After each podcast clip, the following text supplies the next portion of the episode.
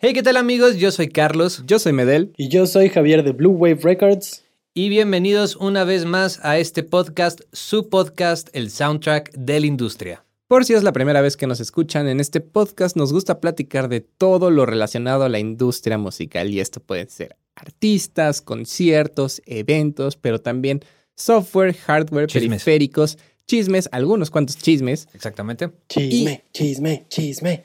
básicamente todo lo relacionado a la industria musical. Así es. Y el día de hoy, como ya saben, como nos gusta, vamos a empezar recomendando algo que sea gratuito. Antes eran plugins, me he dado cuenta que ya nos está gustando por, por cambiarle y eso está muy bien. El día de hoy van a ser dos programas de medición acústica, un, un tema que casi no hemos incursionado, pero Así es, así vamos es. para allá. También vamos a hablar de un nuevo micrófono que sacó Neumann. Vamos a hablar de unas estadísticas de la venta de música en Estados Unidos el año pasado.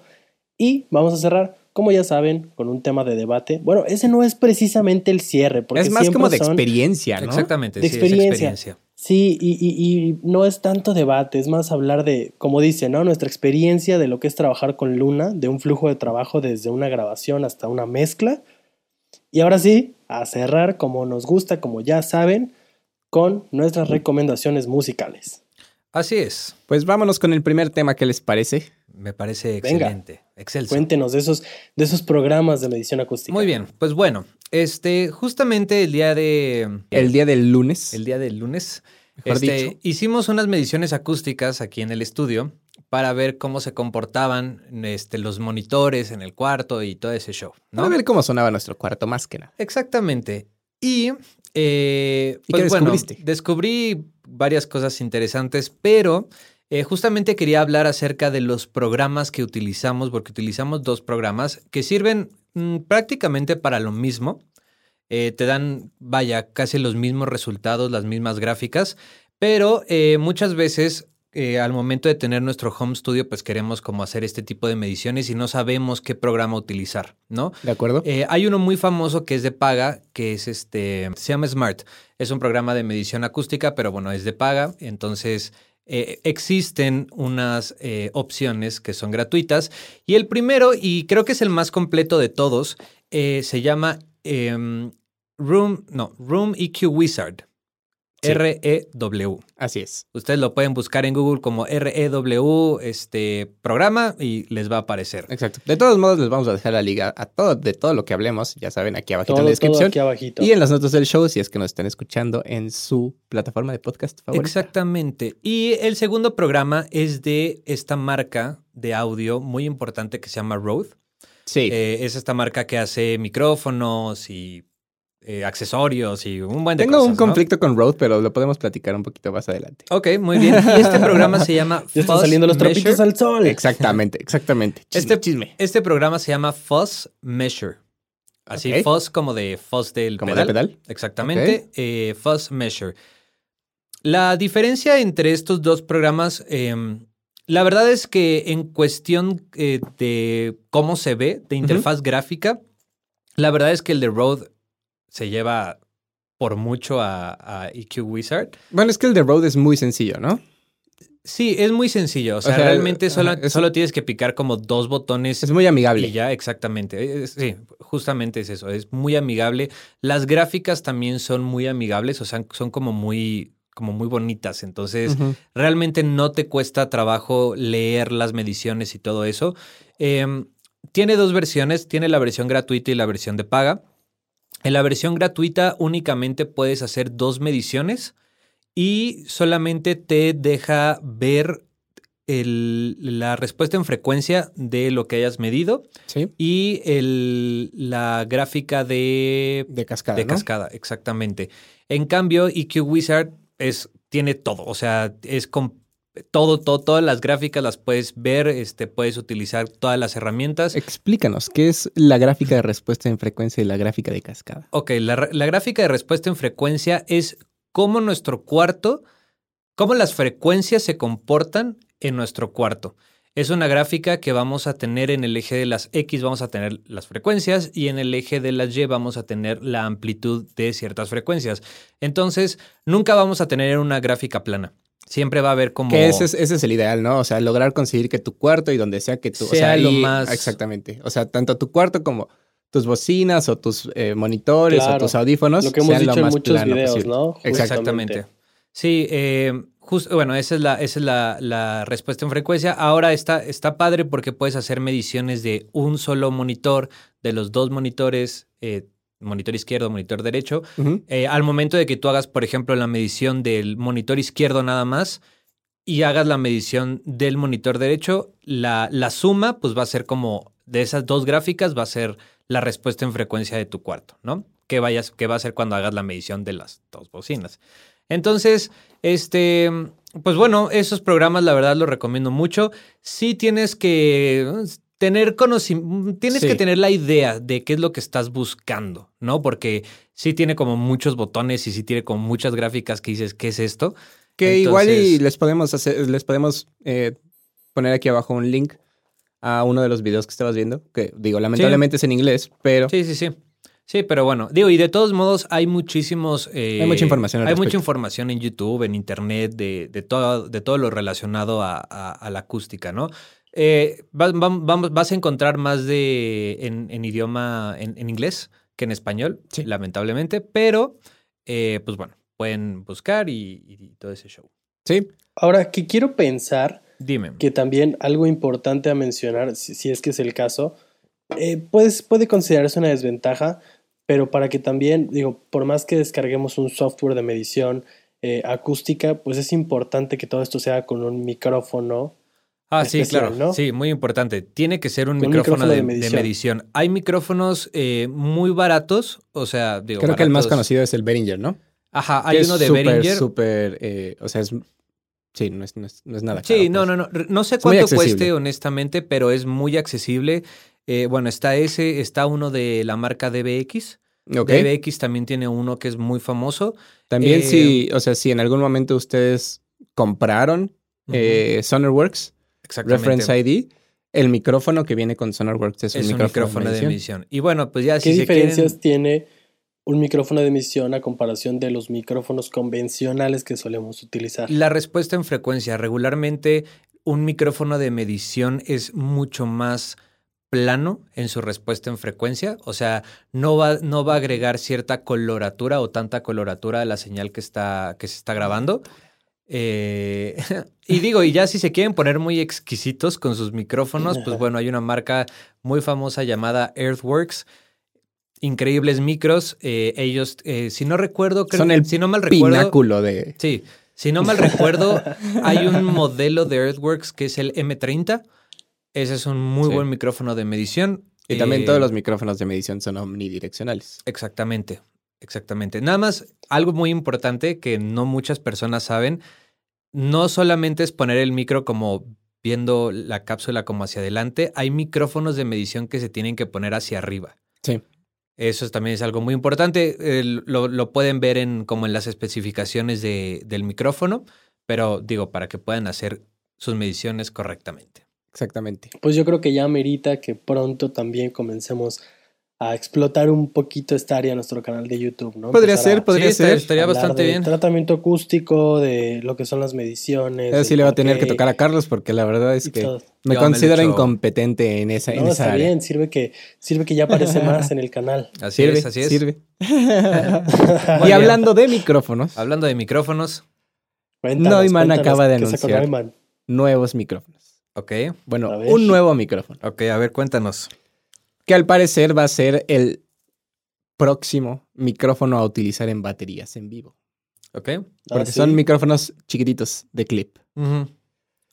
Estos micrófonos, eh, Como los de, perdón, como el kit de batería de Bayer Dynamic, ¿no? ándale, de ese estilo. Mm, De ese estilo. O como, o sea, o parecidos como a los del, del Shure, el PGA7 o así. Sí, bueno, o sea, pero como son, de ese son de estilo, lo que pues. se les llaman, creo, cuello de ganso. Ah, no, pero no, no son así. Pero Ah, no son Ajá, así. no, no son pero- así. Ah, ok, ok, ok. Son más como unos tamalitos chiquitos. Ah, o sea, ok. algo como un... mm, Eh, de- ah, ubicas, como, ubicas como esos controles como de bocinas que son como redonditos Sí, chiquitos. sí, sí. Ah, haz de cuenta, son, de- o sea, de ese estilo. Ok, va- bueno, continúa, Ah, perdón. Son micrófonos, bueno, es un micrófono que es un micrófono Electret. Ok. Lo cual me parece Mm. interesante porque justo eh, todavía no, todavía no están al público, únicamente los acaban de anunciar. Y la revista Sound on Sound les hizo como un pequeño review. Es como cuando Una sacan, pequeña reseña. Cuando Exacto. sacan carros y dices, ay, están bien bonitos. Exacto, pero, todavía no existe. Exacto. Exacto. Y es un micrófono de Electret.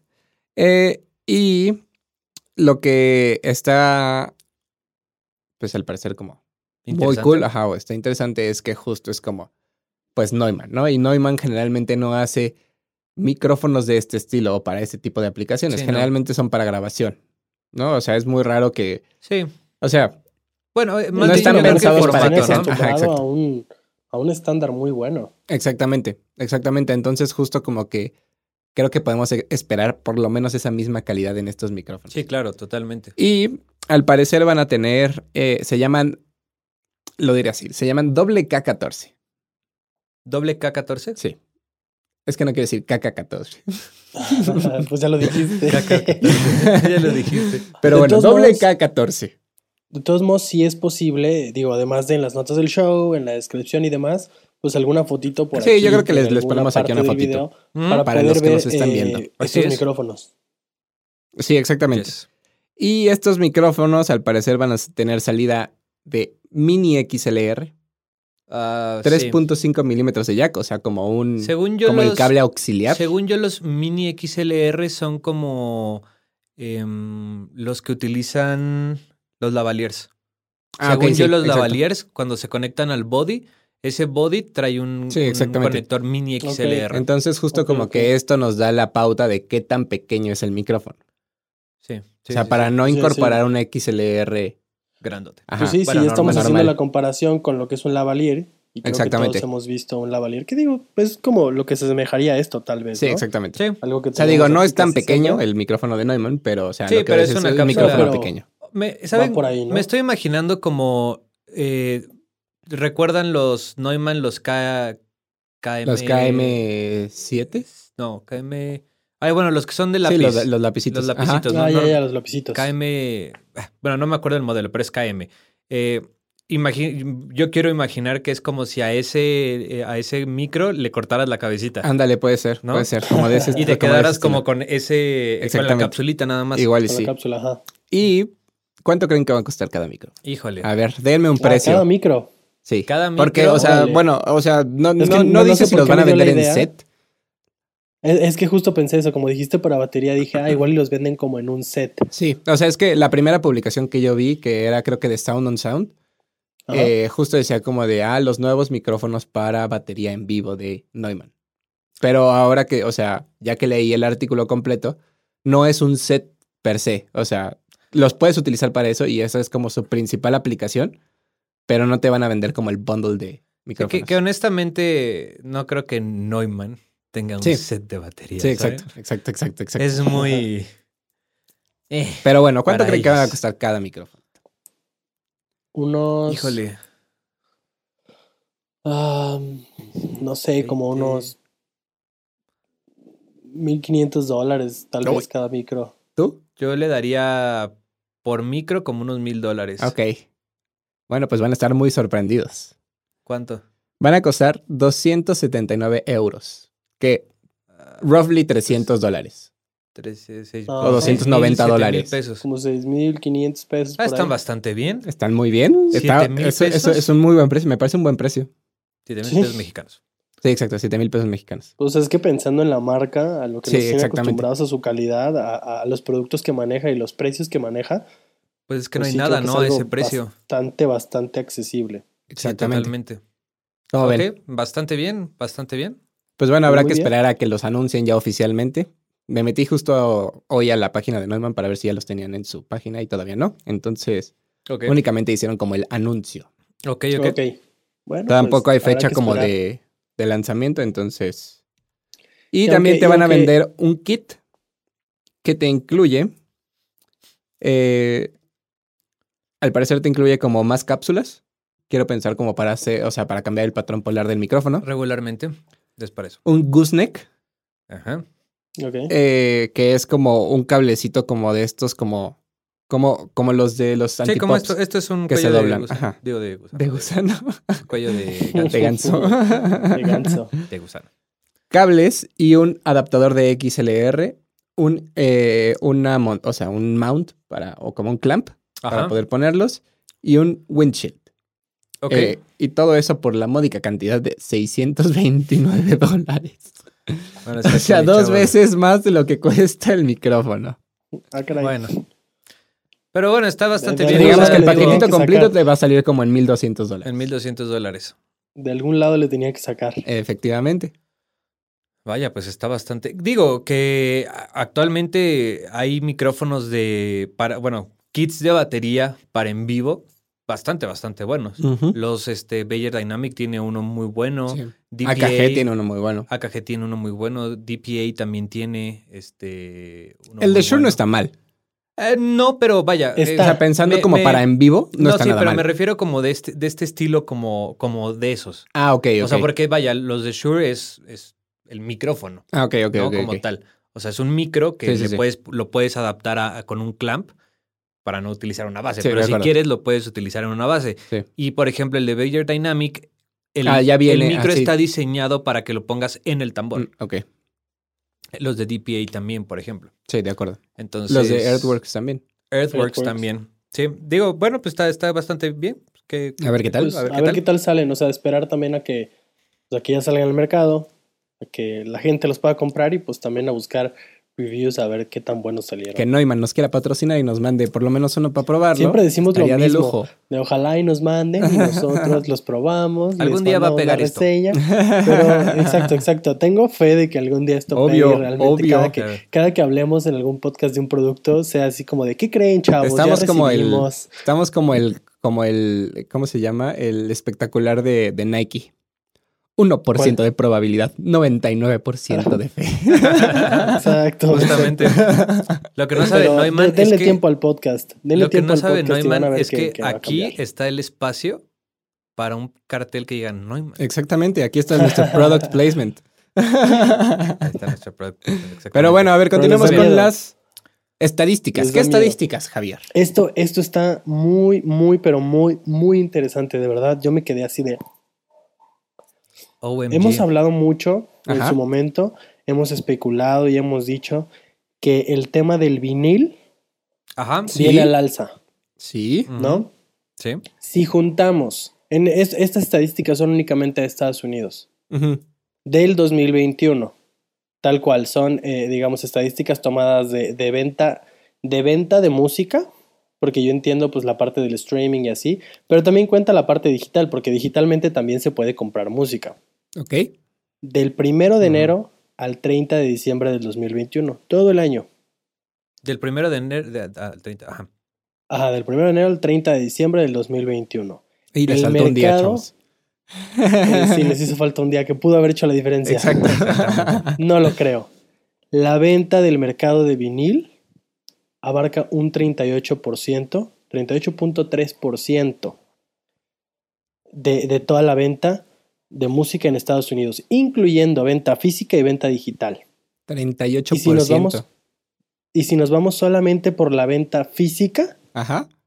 ocupa el 50.4%. O sea, to- todo esto recae a un Órale. uno de cada tres álbums vendidos en 2021 fueron viniles. O sea, de todo el pastel, el vinil, la venta del vinil representó el 38%. Exactamente. De solamente formatos físicos representó el 50%.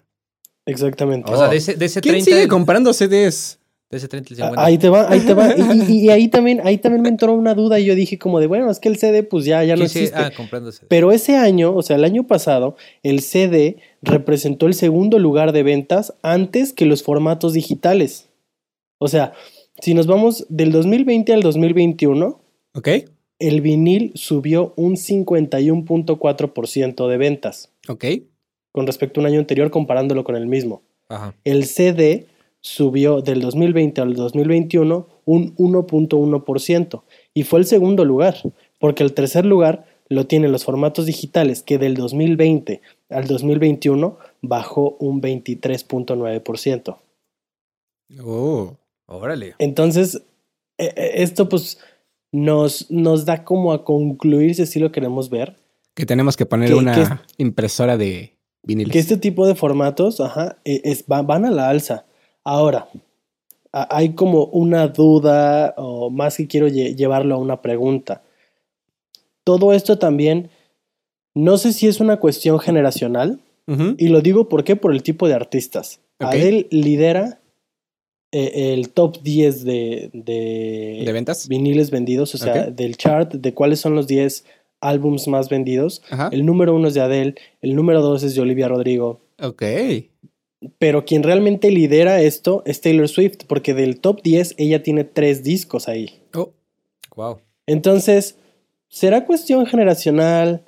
¿Será algo que va a quedarse o que solamente es un trend de que ahorita dicen, oh, sí, el vinil? Porque de siete, siete de los 10 que están en ese top 10 son Ajá. artistas, digamos, como muy actuales, mu- muy, tirados al mercado pop comercial, o tal vez no pop precisamente, pero sí muy comercial. Dígase Adele, Taylor Swift, Olivia Rodrigo, Billie Eilish. em, entonces, será, o sea, quiero pensar que generacional sí es, porque quien lo consume, Sí, pues, claro.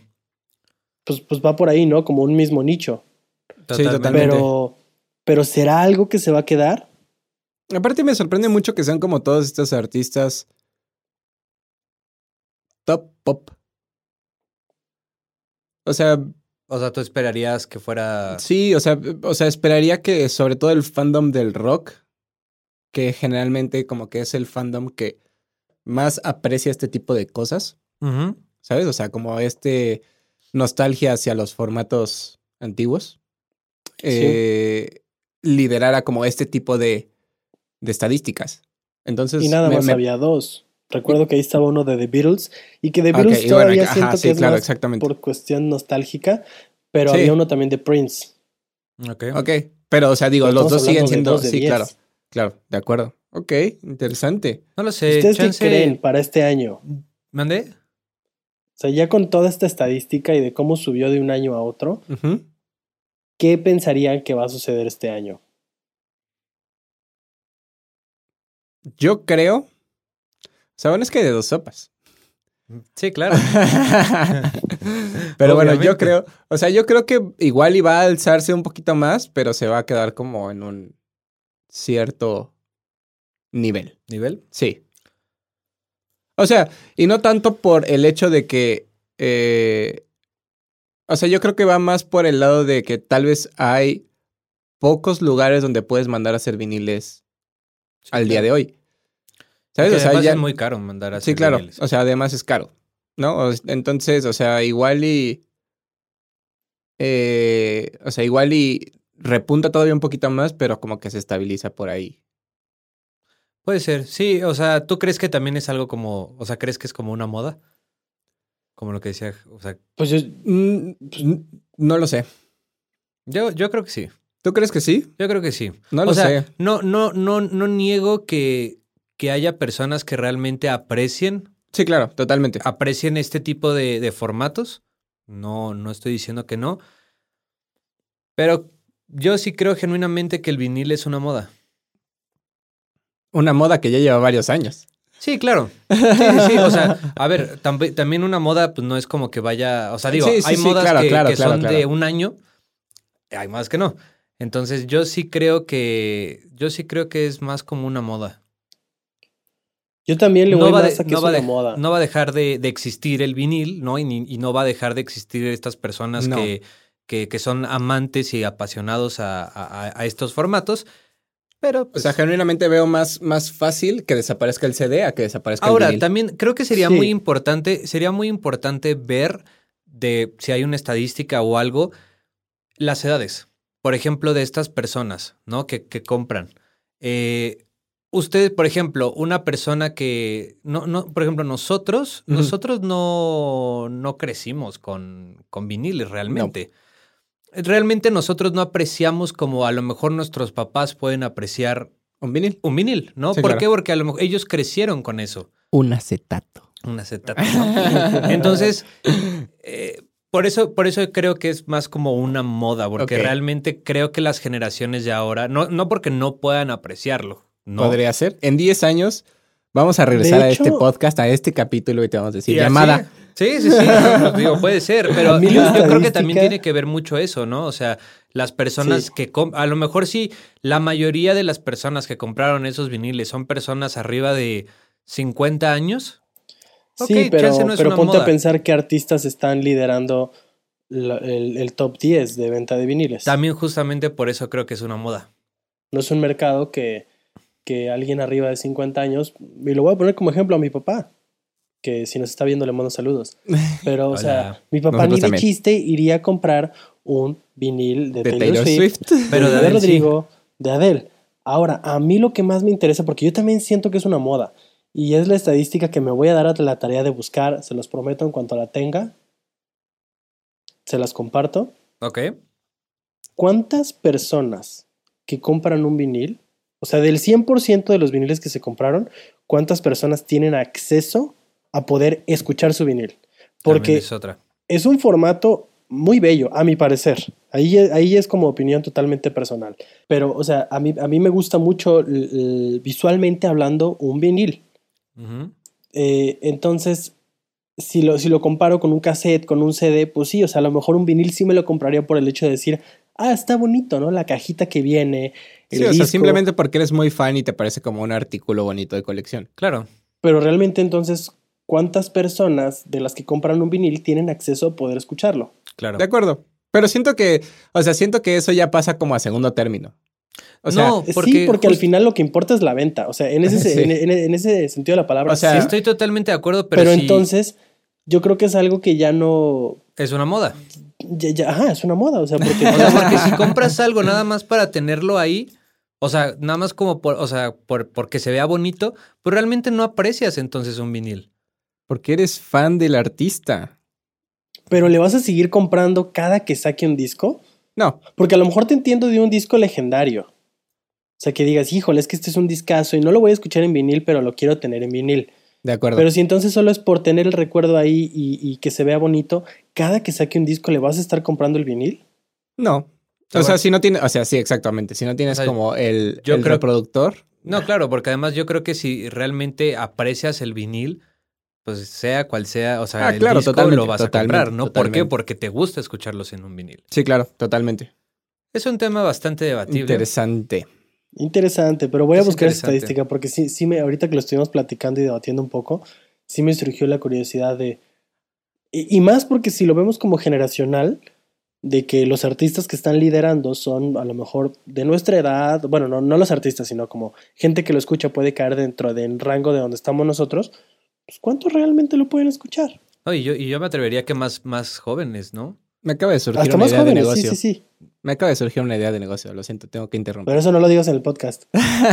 ok, se los digo terminando el podcast. Excelente. Solo me recuerdan. Ok. Eh, negocio. Pues Pues, estuvo, pues pasemos, estuvo pasemos al bastante interesante tema, este tema.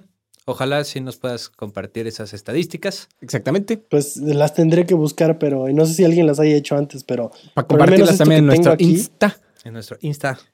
también, ahora, todo esto que dije viene directamente de un artículo que, que hizo una empresa en colaboración con Billboard, o sea, todo es una fuente O sea, es confiable. verídica. Es confiable. Es verídico, Sí, todo sí, es sí, verídico. sí. Digo, no vayan a Cuéntanos. decir como de, no, pues este brother habló y habló y habló, pero pues, ¿de dónde sacó esto, no?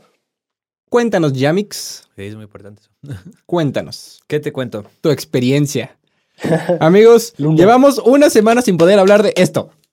Sí, Y me urge. sí, sí, sí, así es. Javier no nos permitió hablar de esto durante nuestro último Zoom. Exactamente. Les voy, a, correcto. les voy a contar cuál es la situación. Cuéntala, cuéntala Hace, la historia. Pues ya un, varios meses decidí, llegó un artista aquí al estudio a, a grabar sus canciones, eh, la- la- las, las estamos produciendo y todo el rollo. Le mandamos un saludo al buen Leo. Le mandamos un saludo al buen Leo si nos está escuchando.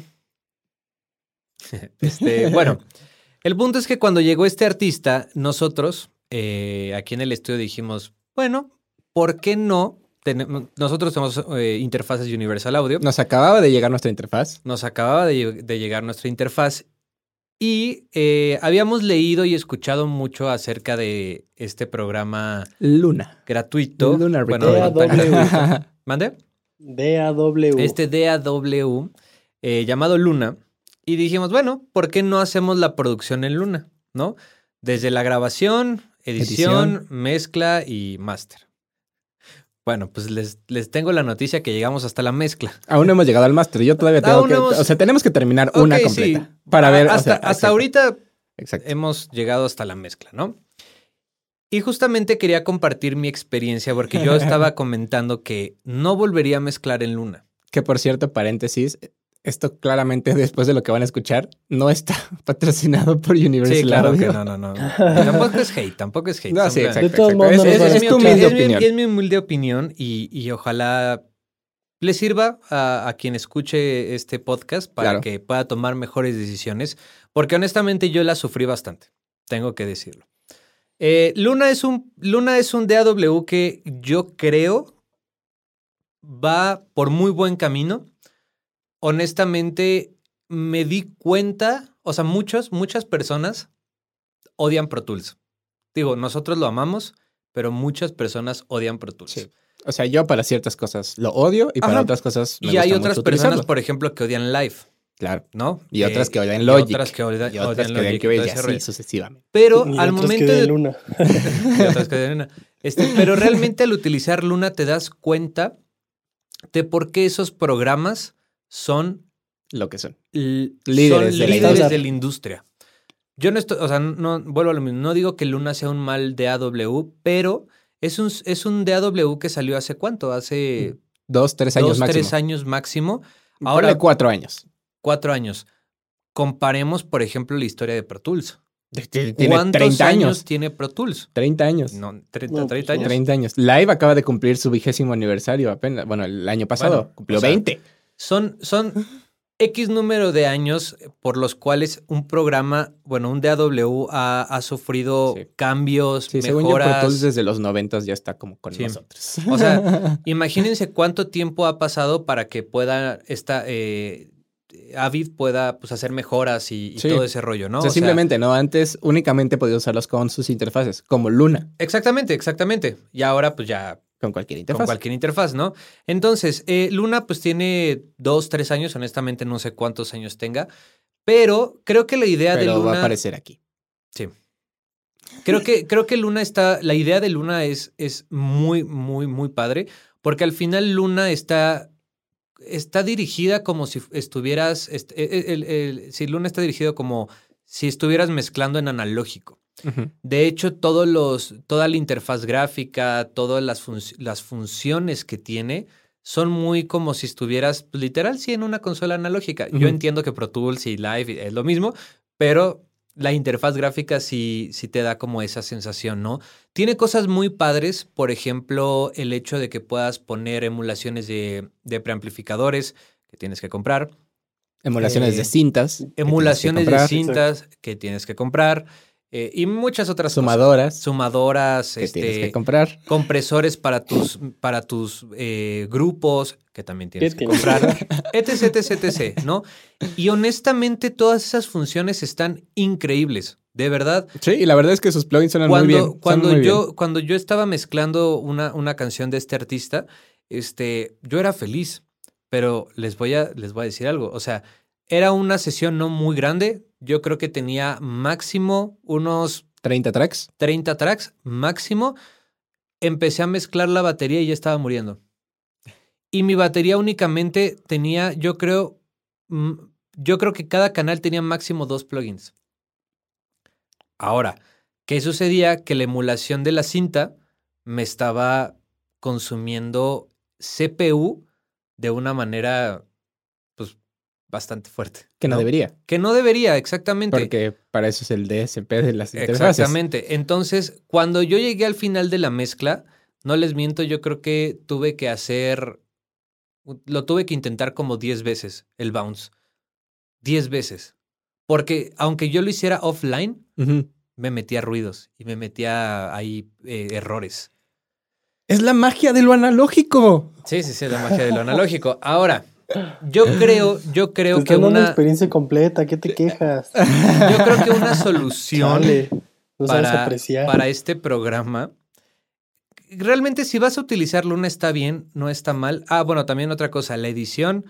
Eh, no, o sea, yo tuve que, mm, tuve que pasar audios a Pro Tools y regresarlos a Luna. Pero bueno, tal vez no. eso tiene más que ver con el hecho de que no estabas dispuesto a aprender a editar en Luna. Ah, no, es que fíjate que Luna, o sea, Luna comparte muchos eh, comandos con Pro Tools. Sí, o sea, acuerdo. realmente es casi lo mismo. Pero no sé, Pro Tools sigue teniendo algo que Luna no tiene. No sé Sí. qué es. Ya sabes usarlo al 100%. Que estás enamorado de No, Pro es que al final es lo mismo, al final es lo mismo. Pero sí hay algo, hay algo distinto que no, no, no sabría decirles que este. El um, sentimiento que le tienes. el sentimiento que le tengo. Eh, ah, bueno, les, les decía, una, una solución yo creo es que utilicen una computadora súper, súper, súper Mamey. mamey. O sea, si realmente vas a utilizar Luna es porque tienes la computadora para utilizar Luna. Yo tengo una MacBook Pro eh, De 16 pulgadas. 16 pulgadas, 16 de RAM ¿Y 7? y 7 y no, no, no aguantó. O sea, a ver, no es la computadora más poderosa del mundo, pero tampoco es una mala computadora. No, no, no, o para sea, es, es bastante buena. Sí. No, tampoco es como de, o sea, no, no es la gama baja de tus, de Y- las. exactamente, y tampoco es una gama baja. Entonces, eh, mu- murió. Entonces, yo creo que realmente si quieres utilizar Luna, tienes que tener una computadora de mínimo 32 GB de RAM. Mínimo. Y Sí, pues, estamos hablando Porque que... tú cuántos núcleos tienes? Seis, ¿no? tengo En- seis núcleos. Otros dos núcleos no te otros vendrían dos núcleos más. Pero no sé, o sea, mi experiencia no, No fue la mejor. No, no es que esté mal, simplemente pues no, no, no, no me da la, la, la o La sea, lo que me pide Luna. Es, es demasiado. Mm, Es demasiado. Oye, oye, Medel, ¿y tú? Que también... Bueno, creo que todos le metimos mano en algún momento a Luna. Sí. Pero tú, ¿qué podrías decir? No sé, ¿Qué o sea, es que yo no lo, no lo he usado. O sea, genuinamente no lo he usado. O sea, más que cuando grabamos y así, pero al final del día, cuando Ah, grabamos. pero al final acuérdate funcionó de, de ese bien. tracking de batería Eso que te sí. movió todo. Exactamente, eso sí, sucedió algo muy extraño cuando estábamos grabando una. eh, estábamos grabando una toma, unas tomas de batería. Ajá. Terminamos de grabar y dijimos, muy bien, quedó excelente. Vente, vente, vente, Javi, porque Javi grabó la batería. Vente, Javi, que vamos a escucharla. Le pongo play y todo estaba descuadrado. Y fue como, de, ay, Javi, sí te pasaste de lanza. Pero no, o sea, todo se movió. Pero haz de cuenta que nada más como que, o sea, bueno, no todo. Haz de cuenta que se movió Kiki Tarola y lo demás, como los overheads y todo, y, y los toms y así, estaban como perfectos. Mm. Entonces como que ahí hubo una sutil variación cuando grabamos y sí fue, o sea, fue muy extraño. Sí. Muy, muy raro. Y tuvimos que volver a grabar. To- Todavía tiene varias, eh, varios este, errores Luna Sí, que tienen O que sea, pero creo que sí, como tú dices, o sea, va por buen camino. Sí, es un DAW sí, sí, que sin duda me gustaría mucho volver, o sea, bueno, utilizarlo para una producción completa en Sí. tres o cuatro añitos más. Sí, Ah, digo, o sea, y, y- y no es por defenderlo, ¿no? Pero, por ejemplo, yo de lo que llegué a utilizar al momento de estar grabando, pues tiene como muy, muy eh, visual ahí toda la parte de las playlists, los modos de edición. Me gustó que de alguna manera tienes todos en uno. Entonces, dependiendo de dónde tengas colocado el cursor y así, como que, que- como que sí es lo mismo de Pro Tools, tal cual como, como lo dijiste, pero tal vez un pasito más allá. Sí. Pero volvemos al punto de que sigue en este proceso de desarrollo. Entonces, y bueno, al final yo tampoco estaba al 100% familiarizado. Entonces, pues de repente sí la regaba por aquí, la regaba por allá y era rehacer y demás. Y siento que son eh, herramientas que podrían ser muy útiles y que nos podrían hacer todavía más rápidos. Pero pues también me tocó estar justo en esa sesión donde nos movió audios. Entonces, como que así como que le encontré cosas buenas, Sí, pero también exacto. hubo cosas que dije, "Ah, no me encanta. Y nada sí más coincido, creo va que- por buen camino, pero Exacto. aún falta. Que Sí, si para cualquiera que nos está escuchando esto les, les sirve o les ayuda, creo que nuestra opinión general es que si estás pensando en comprarte una interfaz de audio de Universal Audio porque ¿Por quieres Luna? usar Luna, mm, no lo hagas. No. O sea, cómprala por los plugins que son magníficos y también depende mucho de qué interfaz Y compres. también, honestamente, todo, porque también lo habíamos pensado aquí, todavía no compraría las eh, expansiones de Luna. O Ah, sea, sí. los, los Sí, pres, el de, los satura- ajá, las- el de API y el de exactamente. Todo eso no lo compraría. O sea, porque justamente eso te consume mucho recurso. y te obliga a utilizar Luna. Y entonces imagínate que tienes una, una sesión de más de 40 tracks, pues no, adiós. O sea, nada más pones eso y ya, ya valió, ¿no? Sí, exacto. También otra cosa, antes de que se me olvide, que, que es muy importante. Está padre porque Luna tiene un auto guardado. Tú no tienes que poner comando S. Ah, sí, eso está cool. Está muy padre, pero me Para pasó gente como yo. Totalmente. que como la sesión ya estaba tan cargada, eh, yo empecé a, estaba creo que empezando las guitarras. Estaba mezclando las guitarras, mezclé unos cinco tracks y la compu, que, o sea, bueno, el programa crasheó y no se guardó. Ah. Entonces tuve que volver a hacer todo. Bueno, las guitarras. Pero es como de... Entonces, ¿cuándo ¿y guardas? Entonces, ¿por qué no guarda? O sea, creo que está muy padre el hecho de que te guarde, pero se debería poder pues, guardar. O sea, Sí, con o no sé, si, o, o no sé ¿no? si existe una, una, una preferencia en la que le digas cada cuánto tiempo. Sí, no sé, guardando. ahí sí no sé. Que también eso Pero de te va a hacer tu sesión más gigantesca de lo que te la Eh, hizo. Exactamente. Entonces, la verdad es, ah, porque también las sesiones no pesan poquito, o sea, pesan. O sea, si de por sí las sesiones de Pro Tools generalmente son muy pesadas. Exactamente. O sea, bueno, generalmente son pesadas. Las de son Luna pesadas. son el doble o el triple. Exactamente. Entonces, va por buen camino. No es hate, no estoy diciendo que sea el peor eh, No. DAW de la historia. Disfrutaste mientras Lo disfruté, hasta, hasta- está padre, o sea, hasta que está surgieron cool. problemas. Eh, pero pues sí, no, no lo, no lo usaría. O sea, les digo, entiendo por qué Pro Tools es Pro Tools, Live es Live y Logic es Logic. O sea, De acuerdo. lo entiendo.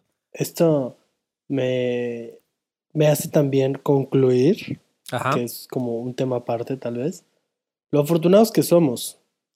Porque imagínate esta misma plática en los noventas, los ingenieros quejándose de Pro Tools porque tiene apenas dos años, que a Claro. lo mejor ha de tener mil y un fallas, pero para ellos es, me quejo porque esto no me funciona como quisiera o esto no hace lo que yo quisiera, pero no tienes de otra porque es el único DAW que existe, papacito. Totalmente. Totalmente. Y No, y aparte, es, o sea, de ahí también se Luna, entiende. Quisiera probarlo en 3, 4 años más, pues puedo hacerlo porque tengo Pro Tools, tengo Live, tengo lo que quiera, ¿no? Pero Y de ahí Qué también se entiende somos. totalmente el cierto hate que le tiraban a algunos ingenieros que estuvieron en la época analógica a lo digital, ¿sabes? O sea, y que en su momento es como de, ay, no, los plugins son horribles. Claro. eh, mezclar en digital no es lo mismo, mezclar in the box no es lo mismo que mezclar con una consola. O sea, obviamente se entiende, ¿no? Pero digo, bueno, ya que creo que ya estamos pasados ese punto. Sí, ya. Pero bueno, pues y si han utilizado Luna, Sí, cuéntanos Díganos, sus, sus experiencias. show, qué rollo, qué por opinan. favor aquí abajito en los comentarios, nos encantaría leer si es Digo, que ya lo han utilizado. Si mi computador es el problema, pues también digan. Exactamente, exactamente. también es válido, no pasa nada. y recomendaciones. Ok, Vamos a cerrar con nuestras recomendaciones del día. venga, Javix. Yo voy a recomendar, es, es un disco, pero, pero, pero, pero, dura como 20 minutos, está muy cortito Ok. y se llama Last of the Classic Beats de DJ Cool Herc. Ok. Ok, nunca Está, lo... está interesante, está interesante. Hay mucho contexto por ahí eh, de, de lo que es la cultura del hip hop, pero, pero está, está bueno. Me puse a escucharlo. Digo, se considera a este DJ como uno de los padres fundadores del género hip hop. Ok. Eh, este disco no es de aquel entonces, es mucho más moderno, es el único que, que tiene, y de hecho es en colaboración con alguien más ahí en Spotify. Ujú. Pero está interesante. La verdad está como muy chill. Lo escuché, les digo, 20 minutos y dije, ah, está, está cotorro, está cotorro. Suena. Denle una interesante. escuchada. Ok, Muy bien, ok, muy ok, bien. ok. Muy bien, muy bien. ¿Tú? Este, yo voy a recomendar una canción. eh, se llama Calling You Back Ok, de The Marías. ok. ¿De Marías?